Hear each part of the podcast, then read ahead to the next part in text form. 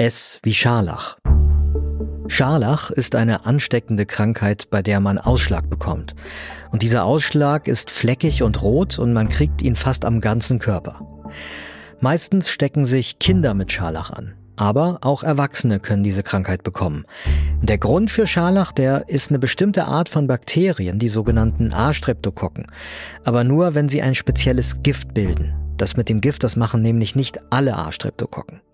Ganz allgemein sind Bakterien Krankheitserreger, die Schaden anrichten können, wenn sie unseren Körper befallen. Was passiert bei Scharlach im Körper?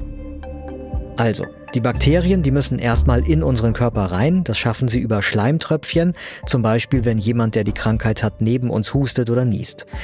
Die Bakterien kommen so auf die Schleimhaut bei uns von Mund und Nase. Und der Körper will die Angreifer natürlich loswerden. Der Rachen und die Mandeln entzünden sich und schwellen an. Außerdem kann sich an diesen Stellen Eiter sammeln, das ist eine gelbliche Flüssigkeit. Nach so zwei Tagen kommt es dann plötzlich zu den typischen roten Flecken und die können sich auch rau anfühlen. Grund dafür ist das spezielle Gift, das die Bakterien bilden. Die meisten Flecken, die kommen am Oberkörper und am Hals vor und auch an den Achseln, Armen und Beinen und an der Leiste.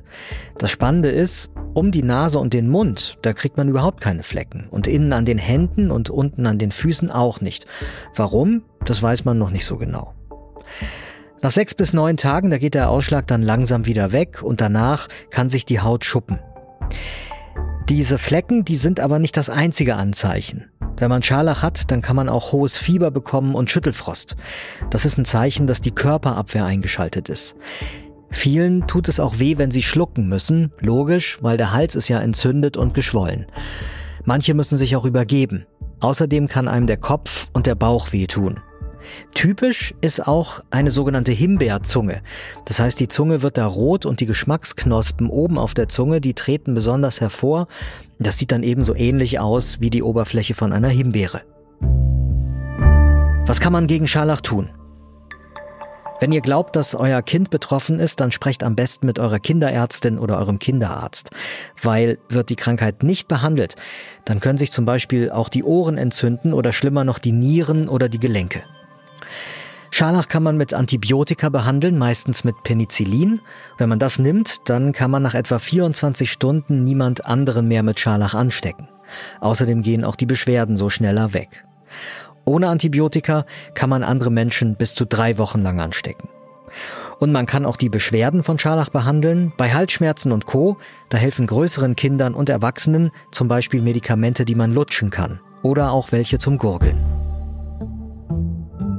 Und das war diese Folge von Gesundheit hören, das Lexikon. Ich bin Peter Glück aus dem Team von Gesundheit hören. Das ist das Audioangebot der Apothekenumschau. Und mehr zu Scharlach haben wir euch in den Infos zu dieser Folge verlinkt.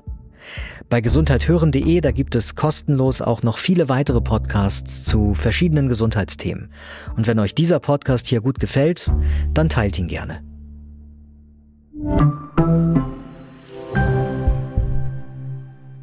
Übrigens, der Name Scharlach, der kommt vom Wort Scharlachrot und das bedeutet, dass etwas ganz tiefrot leuchtet, so wie eben diese Himbeerzunge bei Menschen, die Scharlach haben.